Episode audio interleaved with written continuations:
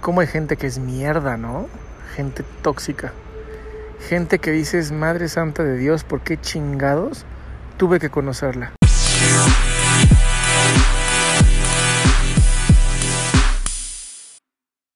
¿Qué onda? Yo soy Adrián Salama y soy experto en destruir creencias limitantes. Sí, hay gente que es mierda y hay gente que es tóxica, pero eso no significa que tú tengas que ser como ellos. Eso no significa que ni siquiera tengas que aguantarte estar cerca de ellos.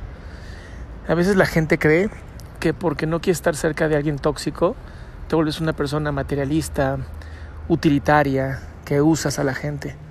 Sin embargo, también creo que todos tenemos derecho a estar con quien queremos y todos tenemos derecho a nutrirnos con lo que queramos.